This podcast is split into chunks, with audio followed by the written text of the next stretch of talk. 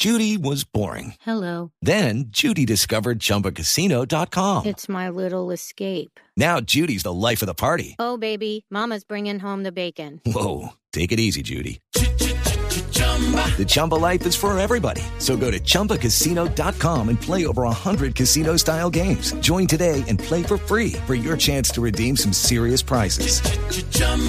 ChumbaCasino.com. No purchase necessary. Void where prohibited by law. 18 plus terms and conditions apply. See website for details.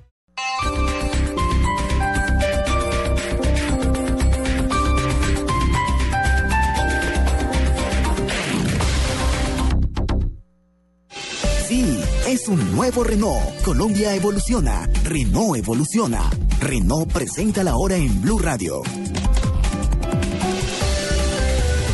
11 de la mañana, 3 minutos.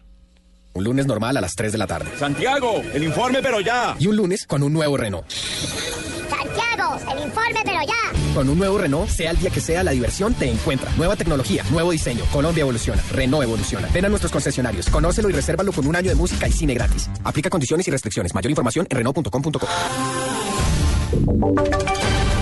Voces y sonidos de Colombia y el mundo en Blue Radio y bluradio.com, porque la verdad es de todos. A las 11 de la mañana, 3 minutos, vamos a actualizar noticias aquí en Blue Radio. Desde el Polo Democrático y el Partido de la U respaldaron la idea de publicar la totalidad del acuerdo que alcanzaron el gobierno y las FARC en materia de justicia. María Camila Correa.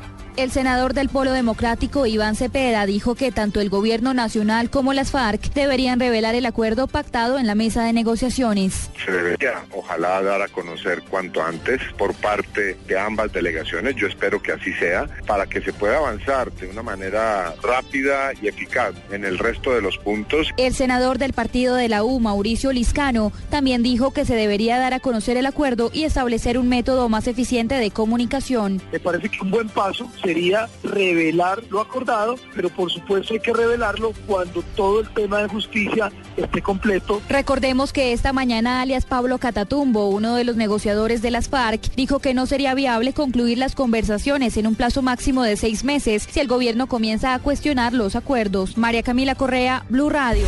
11 de la mañana, 4 minutos. El director de la policía se acaba de pronunciar frente a la captura del presunto asesino de la periodista Nimia Esther Peña en la ciudad de Valledupar. María Camila Orozco.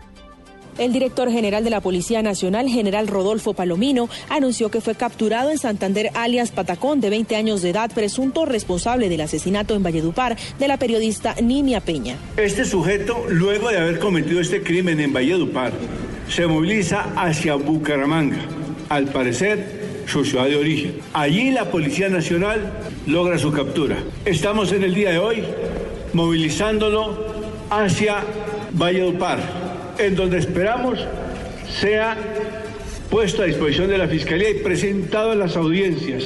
En las próximas horas este hombre deberá ser presentado ante un juez con función de control de garantías para legalizar su captura y realizar la imputación de cargos. En lo que va del año, la Policía Nacional ha adelantado cuatro investigaciones por delitos cometidos en contra de periodistas en el país. María Camila Orozco, Blue Radio. Los robos en Medellín se han incrementado en un 47%. La policía de la ciudad lo atribuye a la reorganización de estructuras criminales en esa capital. Cristina Monsalve. Según el general José Gerardo Acevedo, la captura de cabecillas ha desestabilizado la economía de los distintos combos, por lo que los sucesores han acudido a este tipo de delito para financiar su actividad criminal. El hecho de haber o realizar capturas de cabecillas, de vertebrar esas estructuras eh, históricas aquí en la ciudad, pues generó que esa renta criminal que se producía y que esto lideraban, los que estaban por debajo de ellos, pues ya no reciban, digamos, el dinero que, que les daban. Y lo que salieron fue a la calle a buscar, digamos, dinero, producto de su actividad delictiva para poder subsistir. Según las autoridades, en septiembre de este año, solo en Medellín, 5.575 personas denunciaron ser víctimas del delito de hurto callejero, mientras que en el mismo periodo de 2014 se registraron 3.763. En Medellín, Cristina Monsalve, Blue Radio.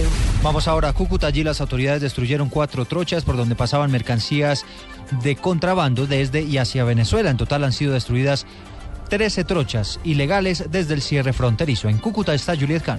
Con maquinaria pesada creando profundas zanjas en cuatro trochas que comunican con Venezuela, la Policía Metropolitana de Cúcuta continúa destruyendo estos pasos ilegales por donde vehículos transportaban mercancía de contrabando desde hace más de 30 años. Coronel Jaime Barrera Hoyos, comandante de la Policía Metropolitana de Cúcuta. Estas trochas están ubicadas en zonas privadas, en fincas, y se eh, logró ya eh, evitar de que continúe el paso de mercancías, especialmente perecederos, no perecederos, carne eh, y combustibles por esta zona. Las cuatro trochas destruidas comunicaban a la zona rural de Cúcuta con las localidades de Colón y Guarumito, Estado Táchira, Venezuela. Informó Juliet Cano, Blue Radio.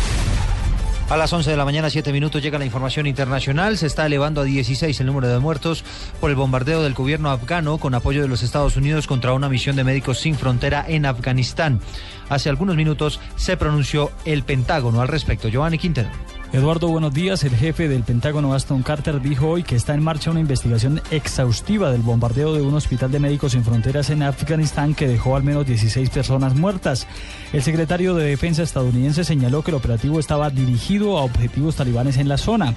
Entre los muertos se encuentran nueve empleados de Médicos Sin Fronteras, hecho que causó el rechazo del jefe de Derechos Humanos de la ONU. Giovanni Quintero, Blue Radio.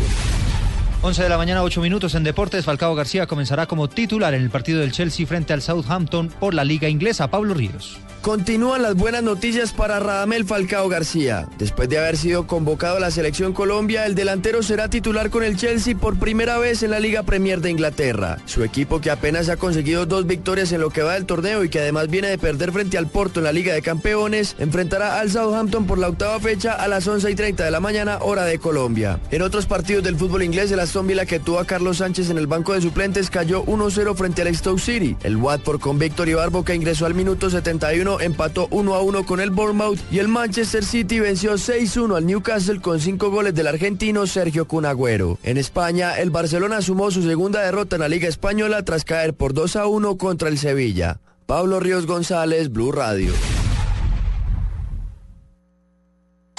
Noticias contra reloj en Blue Radio. 11 de la mañana, 9 minutos, noticia en desarrollo. Un integrante del ejército resultó herido tras haber caído en un campo minado en el municipio de Saravena, en Arauca. El, uniformado perdió uno de sus pies cuando activó accidentalmente el artefacto mientras custodiaba el oleoducto Caño Limón Coveñas. La cifra que es noticia hasta ahora, el Consejo Nacional Electoral ha anulado la inscripción de más de 1.600.000 cédulas con el ánimo de combatir la transhumancia electoral. La ampliación de estas noticias las encuentra en blurradio.com. Sigan con autos y motos.